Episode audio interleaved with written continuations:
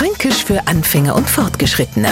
Heute Heute lernen wir wieder mal ein richtiges fränkisches Original kennen. Und zwar ist Pfeifendurler. Ja klar, wenn Sie jetzt etwas sagen, das war doch die Frederik Doris Kraus, die vor über 100 Jahren mit einer langen Pfeifen durch die Stadt gezogen ist und nach Zigaretten und Tabak bettelt hat, dann schinden Sie schon mal echt Eindruck.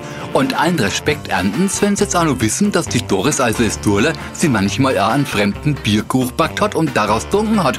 Hat man's noch geschimpft, noch ist es Pfeifendurler so richtig ausgeflippt.